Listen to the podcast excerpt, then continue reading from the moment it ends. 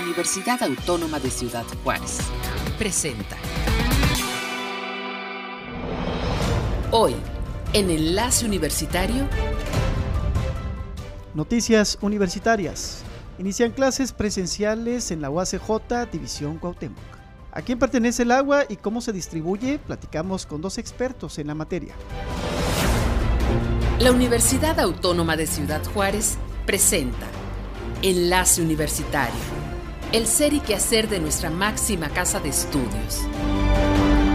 Enlace Universitario, nuestra presencia universitaria en la radio. Comenzamos. Amigas, amigos, ¿cómo están? Bienvenidos, qué bueno que nos acompañan en este espacio de enlace universitario desde la Universidad Autónoma de Ciudad Juárez. Saludamos a toda la comunidad estudiantil, administrativa y al cuerpo docente de la División Multidisciplinaria de Cuauhtémoc. Gracias por sintonizarnos a través de Radio Universidad en el 105.7 FM. Geoinformática toma lo mejor de dos mundos. Toma lo que es ciencias de la Tierra y el poder de la tecnología. Entonces esta información puesta en el espacio podemos encontrar relaciones entre ellas y darle un sentido a esa información, pero necesitamos especialistas entrenados y capacitados para hacer análisis espacial. Y eso es lo que nosotros hacemos. Nosotros entrenamos a estudiantes para que tengan el conocimiento de qué es la información geoespacial, poder analizarla, digerirla y entregar esta información para poder tomar decisiones más inteligentes. Estas son algunas de las noticias universitarias más relevantes de esta semana a cargo de nuestra compañera Mayra Farías. Bien, y vámonos de, lleno con la información universitaria más relevante hasta el momento. Les comento que la UACJ llevó a cabo este jueves el curso de inducción dirigido a estudiantes de nuevo ingreso al semestre agosto-diciembre 2022. El maestro Juan Ignacio Camargo Nazar, rector de la máxima casa de estudios, se dio eh, cita en este evento y dirigió un mensaje a quienes integran una nueva generación en esta institución. Escuchemos. Me da mucho gusto que ahora que ustedes integran a, esta comunidad universitaria, que ustedes sepan que están ingresando a una universidad que tiene un gran nivel académico, un gran compromiso con, con la comunidad y esto ha dado pues muestra de una, de una gran capacidad de esta institución que estamos próximos a cumplir 50 años de vida académica y social aquí en, Ciudad Juárez. Y les decía, ver este gimnasio a su máxima capacidad es un gusto, pero también es un, es un gran compromiso. Es un gran compromiso en, esta, en este semestre. Están ingresando aproximadamente un poco más de 7 mil alumnos y alumnas en los distintos eh, campus de la, de la universidad y esto es, es un, gusto, pero también, como les decía, un compromiso. Un compromiso porque queremos que todos y todas finalmente puedan cumplir la meta que se han propuesto ustedes, la muestra, la, la meta que se ha propuesto su familia y que finalmente sean ustedes quienes puedan sacar adelante a esta ciudad. Y se los han dicho muchas veces que ustedes son el futuro de México y si lo son, hay que saber que ya estamos en esta, en esta universidad, invitarlos a que vivan la universidad. Y en más información universitaria, la maestra Guadalupe Gaitán, directora del Instituto de Arquitectura, Diseño y Arte, en conjunto con su equipo de trabajo, visitaron el Museo Regional del Valle de Juárez. Escuchemos lo que comentaron al respecto. Estuvimos por ahí el staff del Instituto de Arquitectura, Diseño y Arte con la finalidad de revisar en qué podemos nosotros apoyar no solo al museo, sino a esta parte de la población que habita en San Agustín. Sabemos que tenemos estudiantes de arquitectura que están y de arte que están este, ubicados en estas eh, poblaciones y necesitábamos acercarnos al valle. Podemos trabajar mucho con la comunidad, en conjunto con la comunidad, para tener proyectos que promuevan la cultura y el arte. Y eso es una fuente fundamental para nuestros jóvenes de actividad que les beneficia mucho intelectualmente, culturalmente y socialmente, por qué no decirlo. Eh, acudimos para precisamente conocer la problemática, la situación en la que se vive y poder aportar nosotros desde nuestras áreas. Hay muchas cosas en las que hemos decidido que vamos a trabajar en conjunto. Nuestros alumnos eh, podrán realizar prácticas profesionales, servicio social en las instalaciones del museo, pero también en proyectos que el museo realiza para la comunidad. Eh, los eh, profesores de arquitectura también tienen propuestas para mejorar las instalaciones del museo, la museografía incluso, que, hay que hay que trabajarla un poco. Los medios de difusión, hay varios eventos que se realizan al año en el museo y son eventos incluso binacionales y a través de nuestros estudiantes de publicidad podemos generar campañas más efectivas que podamos llevarles también a la gente del valle lo que siempre hemos tenido aquí en las instalaciones del CUDA. Bien, y el Programa Interinstitucional para el Fortalecimiento de la Investigación y el Posgrado del Pacífico, en conjunto con la UACJ y diversas instituciones de nivel superior, llevaron a cabo el verano de investigación. El doctor Pavel Roel Gutiérrez Sandoval, profesor investigador en la División Multidisciplinaria de Cuauhtémoc, nos cuenta los detalles del FIN, Programa del Interinstitucional del Fortalecimiento a la Investigación Científica y el Posgrado del Pacífico. Nos acompañan seis estudiantes de distintas instituciones que participan en este programa de verano de investigación. Eh, este programa se realiza del 20 de junio al 5 de agosto durante estos, eh, este tiempo, los, las y los estudiantes han estado intercambiando conmigo eh, sobre el tema de educación cinematográfica aplicada. Eh, es muy interesante la participación y lo que hemos estado logrando durante estos días. Eh, eh, se inició con una semblanza sobre la historia de la cinematografía para después conocer los elementos y componentes que integran la educación cinematográfica aplicada a la educación y en específico a la enseñanza en temas centrales como son el género, como es la equidad, la inclusión y cuestiones que tienen que ver como las matemáticas y la enseñanza de idiomas o la traducción de idiomas. El propósito de la investigación es eh, convocar a estudiantes de distintas instituciones nacionales e internacionales que participen en el programa del FIN para eh, mejorar o adquirir nuevas habilidades de investigación que les permitan eh, integrar estos componentes o estas habilidades en sus propios proyectos personales de investigación y también compartir junto conmigo eh, experiencias en la investigación centrada en el área de la cinematografía aplicada, con componentes pedagógicos y didácticos. Y en más información, la doctora Margarita Peña Pérez, profesora investigadora de la UACJ, eh, será galardonada este próximo 15 de agosto con el Premio al Mérito Profesional otorgado por la Federación de Colegios y Asociaciones de Médicos Veterinarios o Tecnistas. Este premio se deriva de sus distintos trabajos en fomento al bienestar animal. La doctora Peña nos precisa todos los detalles muy contenta. El próximo 15 de agosto en la Ciudad de México se nos va a entregar el, Premio Nacional reconociendo la, la, trayectoria en el festejo del Día Nacional del, del Médico, del Médico Veterinario, ¿verdad? Este, fui postulada por uh, unos maestros de, la UNAM, por el presidente del Colegio Estatal de, de Médicos Veterinarios, este, y bueno, hace una semana nos avisaron que, pues que sí, sí nos eligieron, que, que, ganamos el premio y pues muy contenta voy a ir a recogerlo. Al parecer soy la primer, el primer médico de, de Chihuahua que obtiene eh, el premio y pues estamos muy, muy, muy contentos con ello. Nos tocó mucho trabajar en el área de lo que es el maltrato del bienestar animal.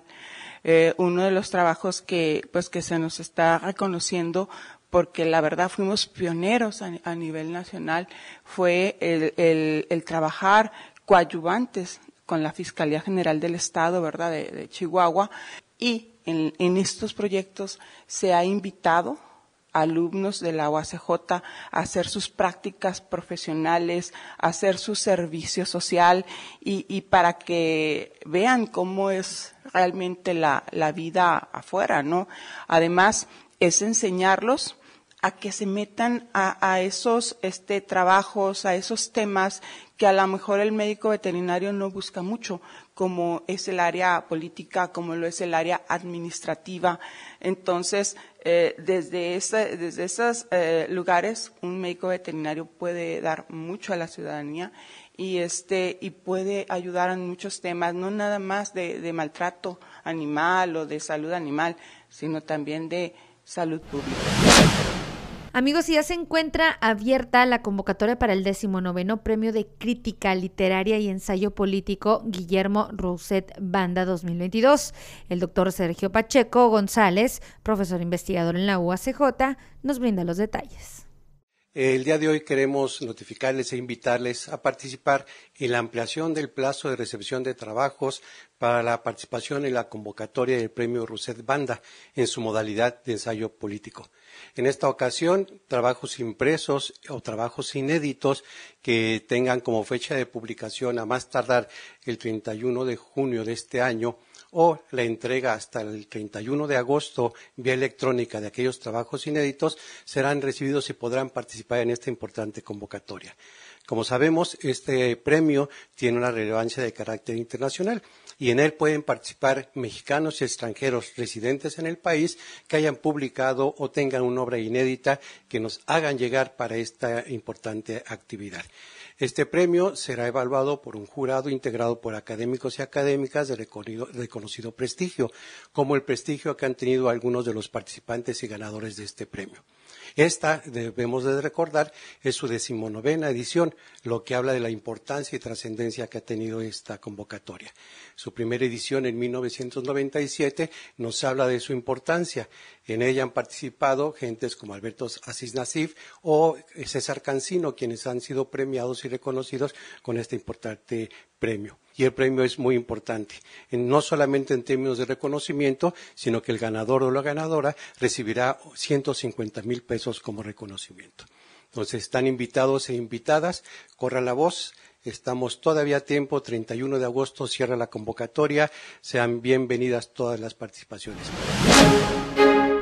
Más información en las breves con mi compañero Rafael Vaquera. La UACJ informa a los alumnos de reingreso y nuevo ingreso que este sábado estará disponible la caja de rectoría para que realicen el pago de su inscripción correspondiente y estén en posibilidad de iniciar clases el lunes 8 de agosto. El horario de atención es de 9 de la mañana a 2 de la tarde. Por primera ocasión, el Ayuntamiento de Juárez realizó la entrega simbólica de un cheque con el monto de más de 2 millones de pesos, equivalentes a 570 becas que se destinará al pago de inscripción de los jóvenes de nuevo ingreso que inician sus estudios en la UACJ. El YADA fue sede del primer foro Espacios y Servicios Públicos de Calidad, un encuentro que busca redactar la Carta por el Derecho a la Ciudad y se realiza en alianza con la Secretaría de Desarrollo Agrario, Territorial y Urbano con la participación de la Academia del Instituto de Arquitectura, Diseño y Arte de la UACJ. Para Enlace Universitario informó Rafael Vaquera.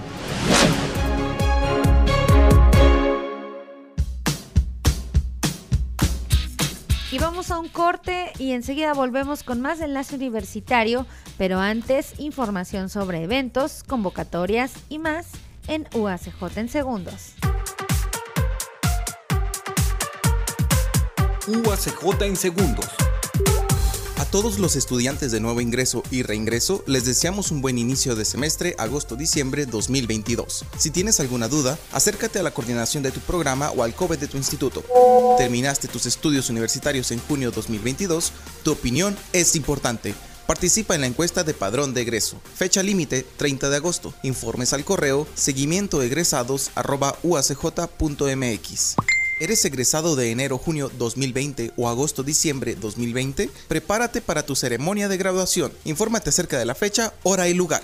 Invitamos a todos los estudiantes a obtener su credencial digital a través de la app de Conecta UACJ. Esto fue UACJ en segundos. Gracias por continuar con nosotros aquí en Enlace Universitario.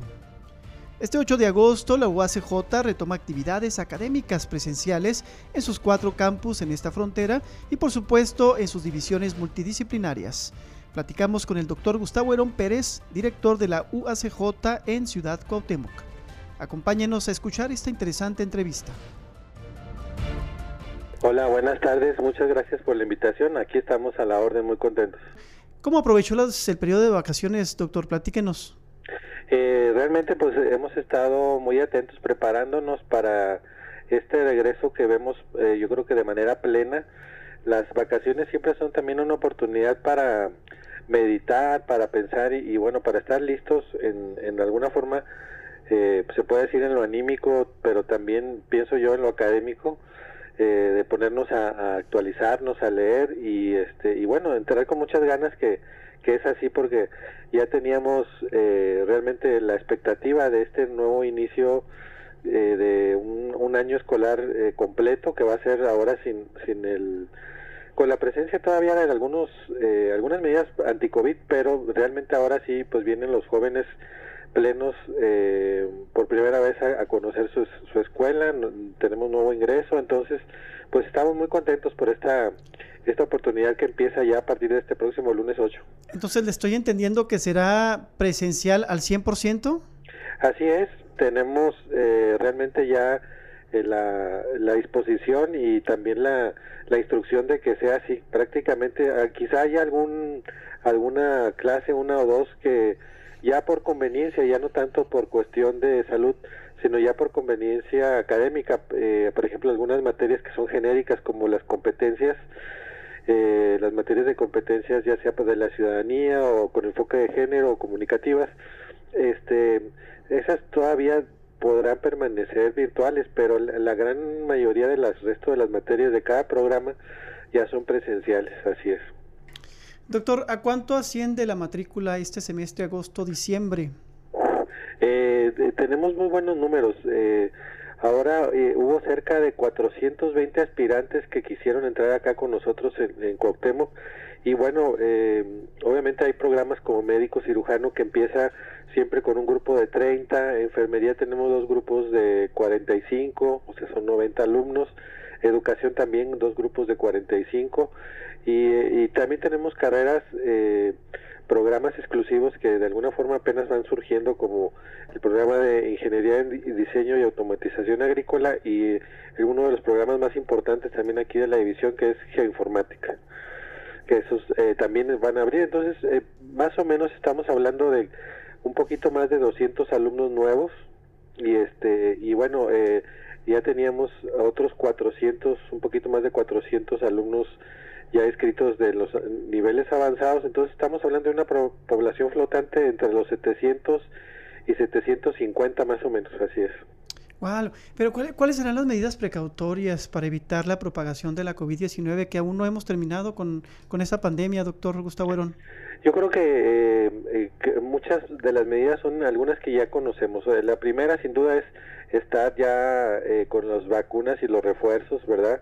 Que cada uno nos hagamos responsables de esa parte, porque en la medida en que estemos vacunados y con nuestros refuerzos, bueno, eso nos permite ya afrontar eh, la inminencia o no del virus de alguna forma, eh, ya con una protección y, y, sobre todo con la seguridad de que eh, la enfermedad no sería muy fuerte, muy prolongada. Pero las medidas así, por ejemplo, ya aquí escolares es el uso de cubrebocas, el uso continuo de gel, este se van a seguir este eh, también eh, limpiando atingentemente los espacios para que pues queden en las áreas sanitizadas eh, cotidianamente y bueno se disfruta eso. Y también por ejemplo medidas de precaución al, al, momento de ingerir alimentos que sean en las áreas propicias y convenidas para ello. Entonces creo que un poco eso pero también está el otro interés el de el de volver a socializar, la, la expectativa de, de, volver a ver a, los compañeros y bueno, o, de conocer la universidad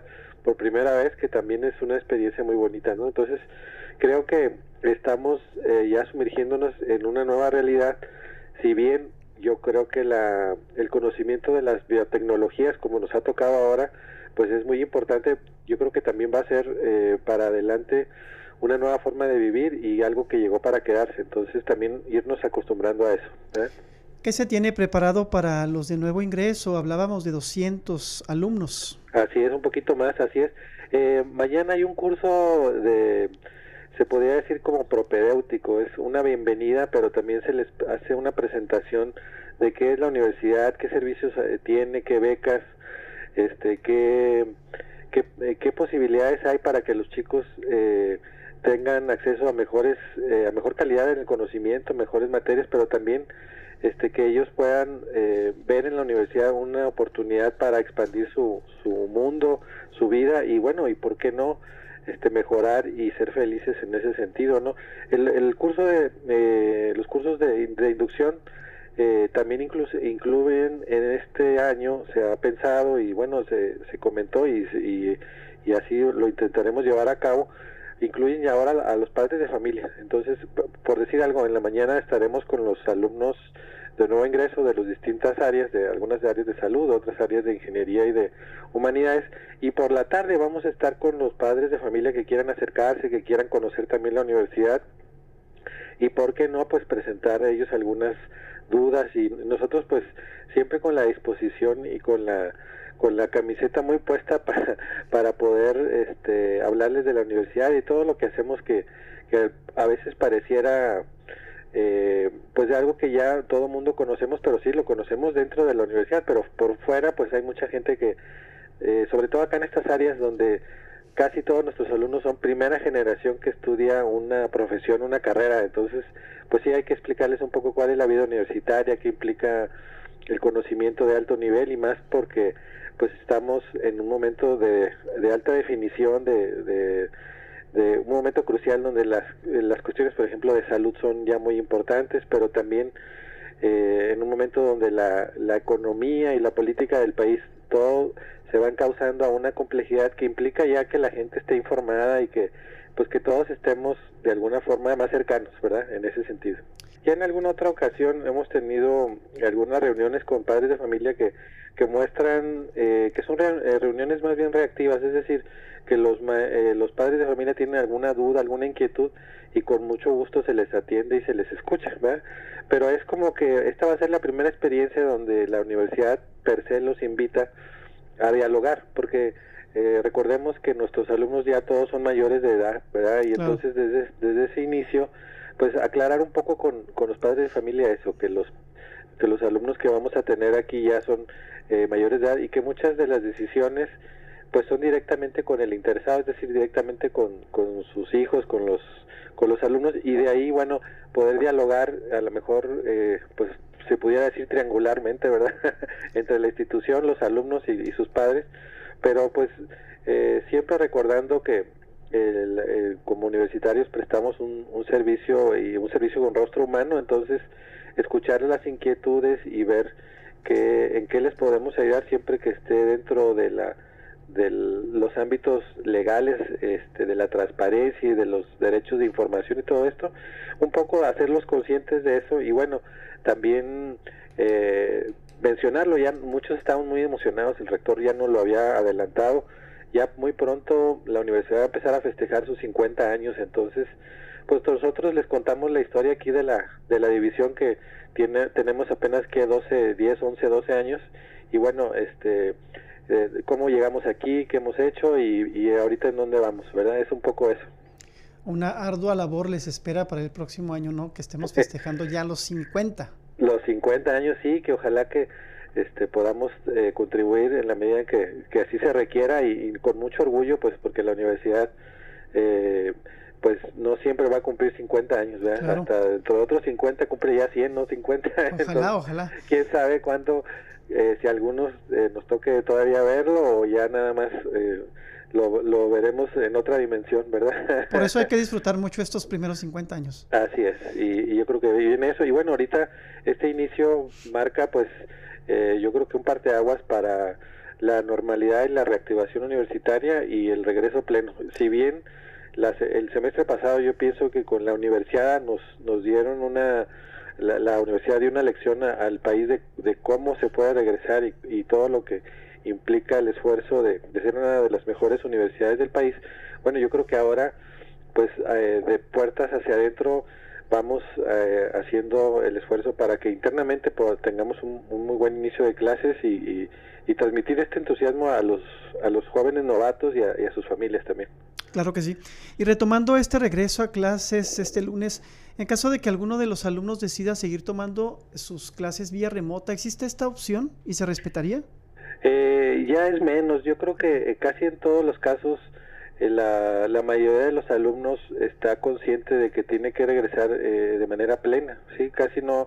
hay muy poquitos cursos de que sean en, en línea y que sean pero bueno, y, también eh, un tiempo fue como una discusión que se, que se hizo, este, porque había, un, había grupos muy eh, relativamente numerosos que no querían vacunarse y o no querían regresar a la presencia plena, pero eso ya desde el semestre pasado vino disminuyendo y ahora bueno pues ya hay una sí una disposición muy muy importante hacia la presencia plena y sí, quizá, como te decía al principio, hay algunas materias este, de corte más genérico que pudieran ser tomadas en línea, pero no, ya ahorita para nosotros toda la presencia en todos los niveles de, todas las clases es plena, así es. ¿Cuál ha sido la instrucción del rector hacia ustedes? Eh, siempre estar muy atentos a, al, al parecer y a los a las distintas necesidades de cada área y sobre todo ahorita de los alumnos, porque eh, recordemos que también esta nueva generación que va a, ingresar con nosotros tuvieron un, tiempo en pandemia. Y bueno, eh, ha habido muchos estudios y hablaba mucho del tema, es eh, pues hubo un atraso, un deterioro en, en las capacidades y en las habilidades cognitivas, en la, en la posibilidad de socializar, y bueno, eh, también en el, en el avance de uno de los conocimientos. Entonces, nos viene un reto muy importante como universidad de poder, eh, con estos eh, nuevos alumnos que tienen estas, que tuvieron estas dificultades o estos, este handicap, pues nosotros echarle ganas y empujar a las cosas a que mejoren y hacerlos partícipes de la calidad que tiene la universidad para poder ayudarles a remontar otra vez el nivel académico y bueno, con ello el, prestigio y todo el nombre que tiene la universidad que se ha ganado a pulso, que yo creo que también nos convierte ahorita, pues eh, como ya sabrán muchos, somos la, universidad eh, más importante del estado y bueno, tenemos que responder a ese reto, ¿verdad? Que tiene más alumnos y, y más demanda de, en, clases y en cursos, ¿no? Entonces vamos a, un poco por ahí la, la instrucción es esa, ¿no? Mantener la calidad, este, mantener la exigencia y bueno, este, tener la presencia plena en, lo más que se pueda y atender las necesidades que vayan surgiendo. Así es, más o menos. Muy bien. Doctor Gustavo Herón Pérez, hemos llegado a la recta final de esta entrevista. ¿Con qué se despide? Eh, pues deseándole a todos muy buen inicio. Yo creo que tenemos eh, la posibilidad de hacer historia y regresar nuevamente a, clases y, y retomar el trabajo que por mucho tiempo tuvimos que posponer por causas de, salud y creo que es, es algo muy bonito retomar la, eh, la vida universitaria, pues que es lo, nuestra razón de ser como institución. Hemos llegado a nuestro primer corte. Acabamos de escuchar al doctor Gustavo Herón Pérez. Él es director de la UACJ en Ciudad Cuauhtémoc para conocer los preparativos para el regreso a clases presenciales este lunes 8 de agosto. Continúe con nosotros.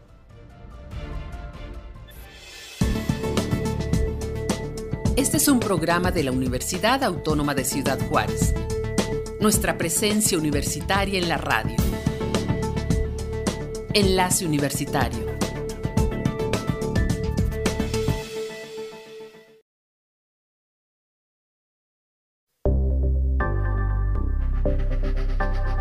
Nuestro correo electrónico radio.uacj.mx. Continuamos en Enlace Universitario.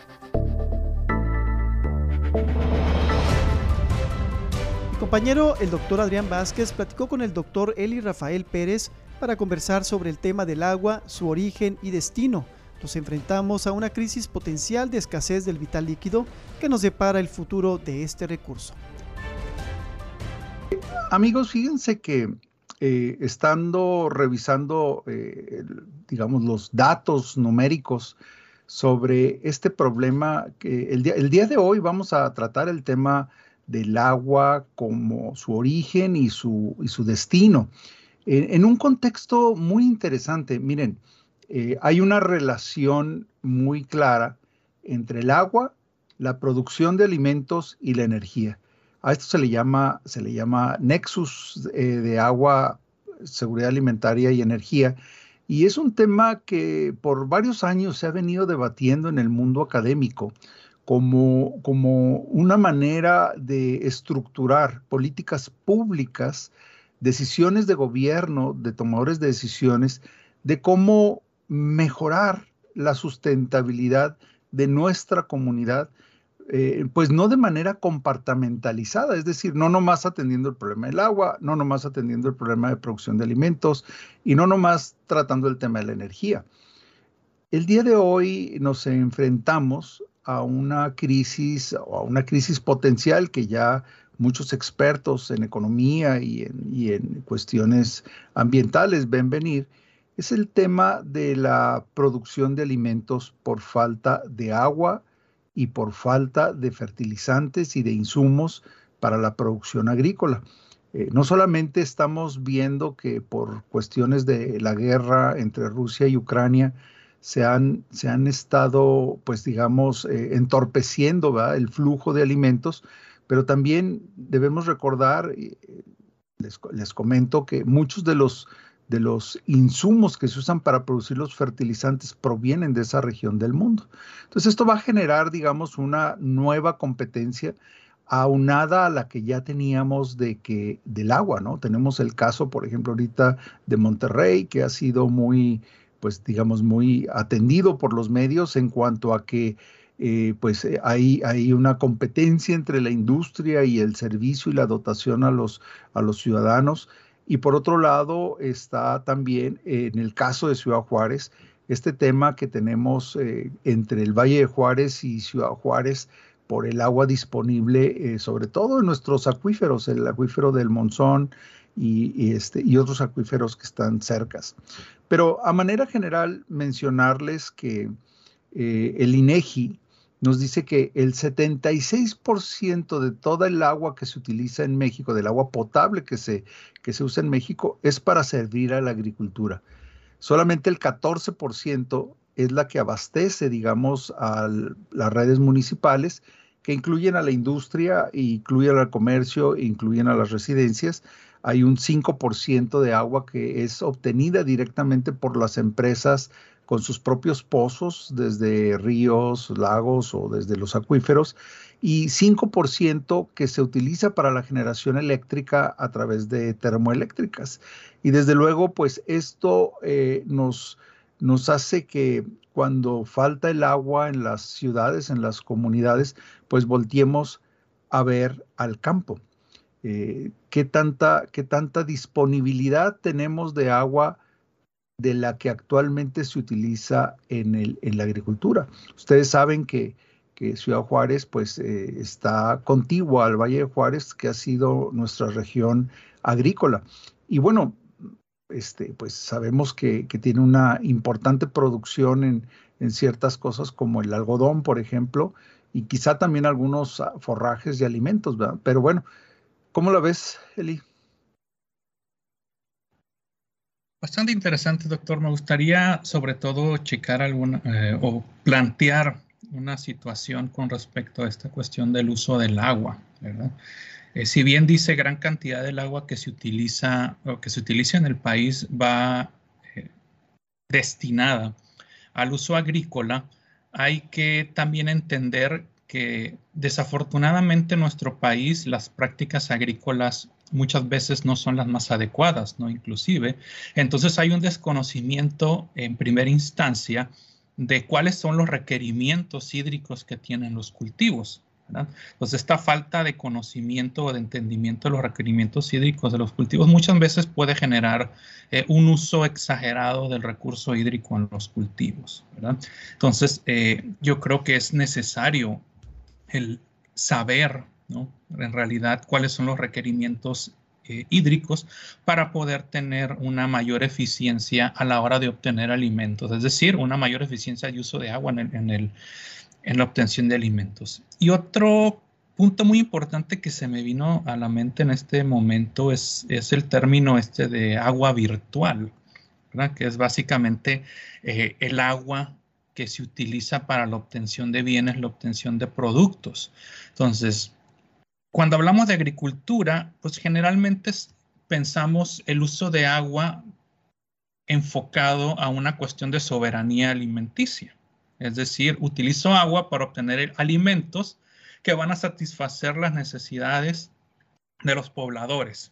Sin embargo, una cuestión muy importante de esta agua virtual es que, sobre todo en, grandes zonas agrícolas del país, estamos exportando agua virtual, tanto en bienes como en productos. Es decir, produzco bienes alimenticios, pero dichos bienes alimenticios son exportados fuera del país, ¿no? Entonces eso viene a agravar la situación. Es decir, el agua que se está haciendo, que está siendo usada para obtener alimentos, pues al final de cuentas se está yendo a otra parte, ¿no? Y eso tiende a agravar la situación de los recursos hídricos en las localidades.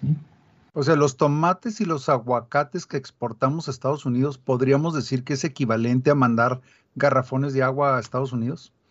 Exactamente, lo mismo con, los productos, eh, pues, que utilizan mucha agua, ¿no? Los refrescos, eh, las bebidas alcohólicas, etcétera. Al final de cuentas, estamos utilizando agua para obtener productos que van a ser para beneficio. Por supuesto, esto representa una derrama económica, no podemos, no podemos negarlo, ¿verdad? Y gran parte del, ingreso, gran parte del, potencial de, generación eh, económica de algunas zonas se basa la venta de productos agrícolas, la exportación de productos agrícolas. Sin embargo, esta parte de que estamos utilizando agua, que básicamente, pues, como lo mencionas, como si tuviéramos una tubería o estuviéramos enviando garrafones de agua, ¿verdad? No solo enviamos el producto que se consume, sino todo el agua que utilizamos para generar ese producto va implícita. Sí, pues todo un tomate y una calabacita son casi pura agua, ¿verdad? Pero fíjate que una, una cuestión que a mí me, llama mucho la atención es este tema de, la rentabilidad de los productos. Por decir algo, eh, seguramente aquí en Juárez no es rentable poner eh, invernaderos para producir tomate y consumir tomates de manera local con nuestra agua, ¿verdad? Por llamarle de alguna manera. Pero es rentable, por ejemplo, poner nogaleras. Este, las nogaleras consumen una cantidad de agua brutal porque, pues no sé, a lo mejor desconozco si es indispensable, pero, pero por lo pronto sabemos que, la cantidad de agua que utiliza un nogal es, es quizá de los cultivos más eh, que consumen más agua, ¿no? Y sin embargo es de los más rentables. Ahorita la nuez, la almendra, eh, los pistachos, todo ese tipo de nueces, pues tienen una demanda en el mercado enorme y los agricultores, pues en su muy justo y, digamos, este, necesidad de hacer ganancia, pues tienen que recurrir a esos cultivos eh, que son muy, muy económicamente, pues, eh, rentables, ¿verdad? Así es, doctor. E inclusive Hace algunos años, practicando con algunos colegas, había una situación bastante interesante, ¿no? Que estaba sobre todo en la zona de Arizona y Sonora, ¿no? Y yo creo que en algún momento puede ser que pase en esta zona Nuevo México, Texas, con Chihuahua. Y era esta situación de que, por ejemplo, en la ciudad de Phoenix, Arizona, era una zona que estaba rodeada por una gran cantidad de zonas agrícolas que gradualmente se fueron cambiando a zonas residenciales. Entonces, una zona residencial requiere menos agua que una zona agrícola.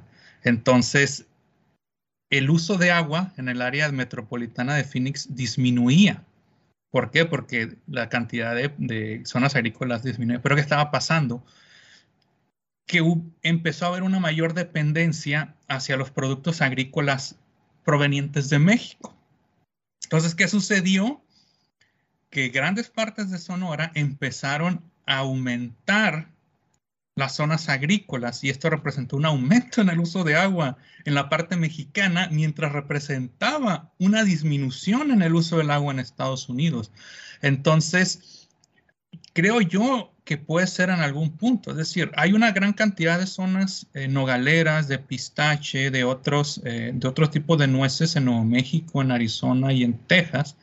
Sin embargo, ahorita estamos viendo cómo está este incremento eh, de este lado de, México. Entonces, puede ser un, un escenario que a lo mejor se, se, aplique en esta zona, ¿no? Entonces, vemos cómo esta, esta relación o este contexto binacional puede afectar de forma distinta ¿no? cada una de las partes. Amigos, estamos platicando eh, el doctor Eli, eh, Eli Pérez y yo sobre este tema de dónde viene el agua, a dónde va, de quién es, eh, un poquito para contextualizar el problema que tenemos con la competencia, vamos a decir, entre el agua para producir alimentos y el agua para el consumo de las ciudades. Eh, a este tema yo creo eh, hay que agregar un elemento adicional y es el tema del cambio climático y que en cierta forma está agudizando estos periodos de sequía eh, que son normales, digamos, en la variabilidad climática, pero que su frecuencia o su intensidad puede ser que se, vuelva todavía peor. Eh, desde luego, mm, sabemos que estos problemas del cambio climático tienen mucho que ver con la vulnerabilidad. Eh, son problemas que a lo mejor en la historia remota de la Tierra no eran un problema, pero ahora se convierten en un problema serio porque pues hemos habitado muchas regiones y hemos estado pues en cierta manera nos hemos hecho vulnerables, nos hemos puesto en lugares donde no deberíamos estar. Eh, estamos platicando sobre este tema de, pues, de esta competencia que hay para producir alimentos. Entonces ya tenemos tres elementos. Uno, el agua para los servicios básicos que requiere la comunidad, de nuestra limpieza, la preparación de alimentos, etcétera inclusive en el caso de Juárez, hasta para nuestros evaporativos y mantener nuestras casas habitables. Eh, consumimos una importante cantidad de agua, pero nada comparado con lo que se requiere y se utiliza en los campos agrícolas, donde decíamos a nivel nacional eh, es casi una relación de, de, 3 a 1, ¿verdad? La, la proporción. Entonces, eh, aquí el tema es que eh, podemos enfrentarnos con escenarios como el que están viviendo en la ciudad de Monterrey, donde ya hay una verdadera disputa entre el agua para usos industriales y el agua residencial. Y aunado a eso, tenemos esta condición que está pues eh, claramente vinculada a los procesos que se han derivado del calentamiento global y del cambio climático global y que aunado a la sequía, que es un fenómeno de variabilidad o un fenómeno natural, pues están generando escenarios verdaderamente complicados, ¿verdad? ¿Tú cómo, cómo, cómo la ves, Eli? Creo que es una situación o un tema bastante eh, complejo, ¿verdad? todos sabemos, bueno, es, no es, un, algo nuevo que vivimos en una zona eh, seca, ¿verdad? Y que tiene una gran variabilidad año con año. Es decir, podemos tener años muy secos, años muy, muy húmedos y hay una, una gran variabilidad. Es decir, hay, una, hay mucha incertidumbre ¿no? De año con año en la cantidad de, de precipitación que vamos, que vamos a recibir. ¿verdad? Pero en estas cuestiones del cambio climático, aquí yo creo que es muy importante el conocimiento, ¿no? saber cuáles son las predicciones. De acuerdo a muchos modelos, eh, las predicciones de, de, cambios en la precipitación en nuestra zona no tienen que ver tanto con qué tanto va a llover, ¿verdad? sino en cómo vamos a obtener la precipitación que vamos a obtener. Y eso es clave, sobre todo para entender cómo obtenemos eh, nuestra, agua, pues cuáles son nuestras fuentes de agua. Es decir, no es lo mismo que yo tenga 10 eventos al año muy intensos a que tenga la misma cantidad de agua repartida en 30 eventos. Eso cambia completamente. Lluvias de mayor intensidad, que es lo que se espera, pues eh, generarían más escorrentía. esta escorrentía pues tendrá a moverse o a, irse a otros sitios, ¿verdad? Eh, en nuestro caso particular, en nuestra zona, pues dependemos mayormente de agua subterránea. Entonces, una mayor escorrentía, por ejemplo, en ese caso particular, puede representar una disminución en la cantidad de, del agua que está siendo recargada en los acuíferos, ¿verdad? Entonces, ahí ya tenemos a lo mejor un entendimiento. Más, más escorrentía, a lo mejor nos convendría o podría ser más eh, adecuado generar eh, pozos de captación, represos, etc. Pero al final de cuentas, aquí lo importante tiene que ver con el conocimiento. Usted me lo mencionaba en, en, otra ocasión, pues los modelos, las predicciones, pues ya tenemos años con esta información, ¿verdad? La situación es qué estamos haciendo con esta información. Estamos tomando medidas, estamos preparándonos. Eh, el conocimiento ahí está. Entonces, aquí la cuestión realmente importante es qué estamos haciendo con, el conocimiento que estamos generando. Y aquí es cuando se plantean eh, pues bastantes, bastantes interrogantes. Fíjense amigos, les comento que eh, algunos de los estudiantes que han egresado de nuestro programa de maestría actualmente están haciendo doctorados en otras universidades y, una de las áreas de estudio para ellos es esto que dice Eli, de, de, encontrar cómo es que se recargan nuestros acuíferos, en dónde, en dónde nos conviene que llueva, cuánto nos conviene que llueva. Hemos vivido, seguramente los que tenemos varios años viviendo en Ciudad Juárez, sabemos que pues una vez cada 10 años tenemos estas tormentas que hacen que se inunde la mitad de la ciudad. Y hay veces que pensamos que estas inundaciones son sinónimo de que ya se acabó eh, la crisis, pero en realidad esto que, dice Lee es muy importante porque mucha de esta agua se escurre de manera superficial, se va, pues digamos, al cauce del río, se va arriba abajo y poco se infiltra en mucho porque no tenemos una infraestructura de infiltración, pues como debería ser para una ciudad como Ciudad Juárez, pero por otro lado porque quizá nos hace falta infraestructura para el manejo, el manejo adecuado del agua. En Ciudad Juárez, ustedes saben, eh, eh, todo el agua negra que se genera, todo el agua, vamos a decir, del drenaje, es tratada y se envía como dotación al Valle de Juárez. Pero mucha de esta agua no puede ser aprovechada por la agricultura porque pues las plantas tienen sus periodos de riego y no es cosa de estarles dando agua, o sea, no son como, como plantas acuáticas, o sea, necesitamos tener, entonces no tenemos una infraestructura para administrar esta agua que estamos de alguna manera enviando al Valle de Juárez para que, se, para que hubiera una mejor disponibilidad en tiempo para las plantas y para los cultivos. Y por otro lado, eh, tenemos el agua del tratado que llega rodada por el viejo, por el cauce del río Bravo hasta los canales que luego vemos eh, como la sequía madre, ¿verdad? Que, que, llevan el agua hacia el valle y que no estamos aprovechando, por ejemplo, con una planta potabilizadora para incorporarla al suministro, como sí lo hace, por ejemplo, la ciudad del Paso.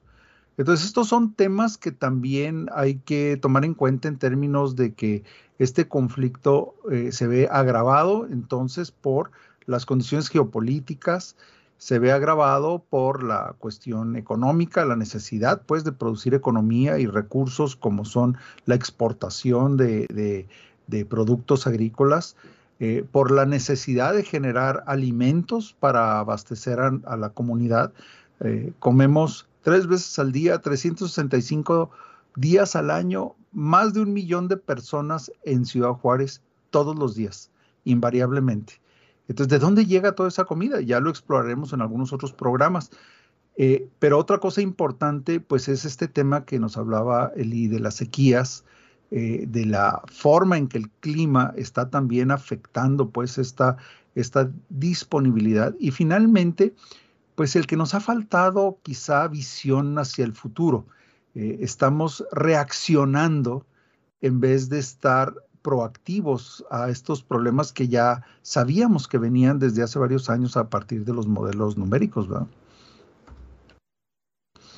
Así es, doctor. Y otra cuestión bastante interesante que yo creo que todos como sociedad debemos de entender es que la solución de la problemática del agua no solo tiene que ver con qué tanto llueve o qué tanta agua estamos recibiendo.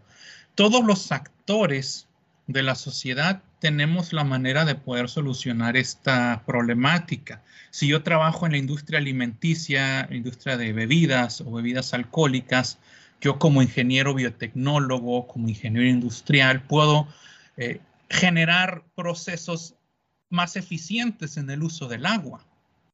Yo como agricultor, como ingeniero agrónomo, puedo buscar la manera de utilizar menos agua a la hora de hacer mis cultivos. Como ingeniero civil, como ingeniero hidráulico, puedo diseñar eh, redes de distribución o, de movimiento de agua muchísimo más eficientes. si, trabajo en la generación de, de energía o procesos de enfriamiento, se pueden generar procesos más eficientes que utilicen menos agua. Entonces, la problemática del agua no solo compete a las personas que estudiamos el agua, ¿no? O que estudiamos el clima, o, a qué tanto va a llover, o si bombardeo las nubes para que se formen más nubes, ¿verdad? Es un trabajo o una problemática que puede tener muchos, muchas variantes de solución.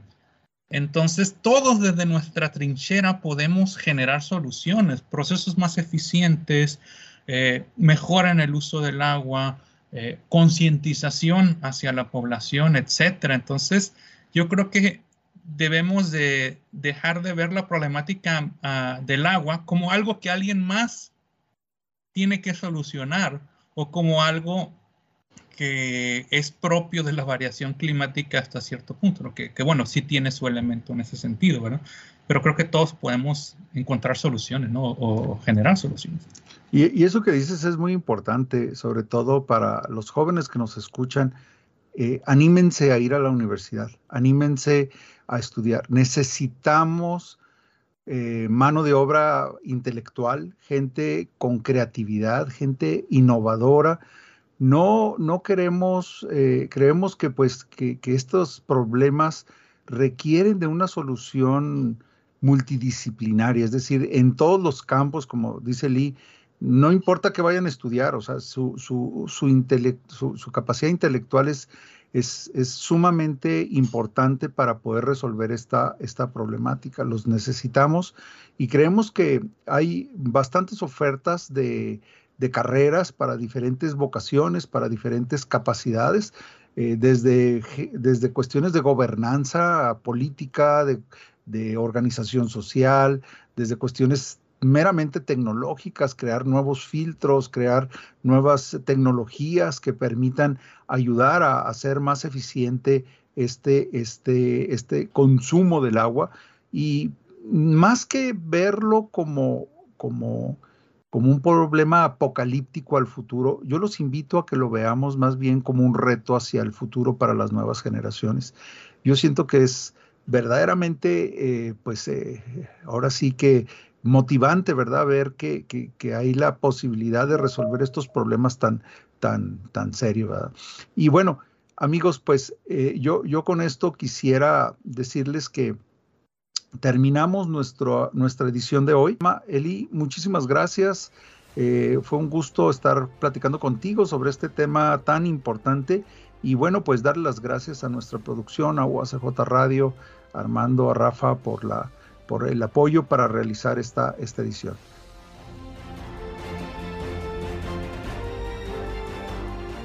Amigas, amigos, es así como llegamos al final de esta transmisión. No se pierda nuestra programación también a través de las redes sociales de la Universidad Autónoma de Ciudad Juárez. Nos escuchamos la próxima semana a través de Radio Universidad en el 105.7 FM. Se despide su amigo Gustavo Cabullo Madrid, reportero del Departamento de Comunicación Universitaria de la UACJ y productor de este programa. Enlace Universitario es una producción de la Universidad Autónoma de Ciudad Juárez. Por una vida científica, por una ciencia vital. Enlace Universitario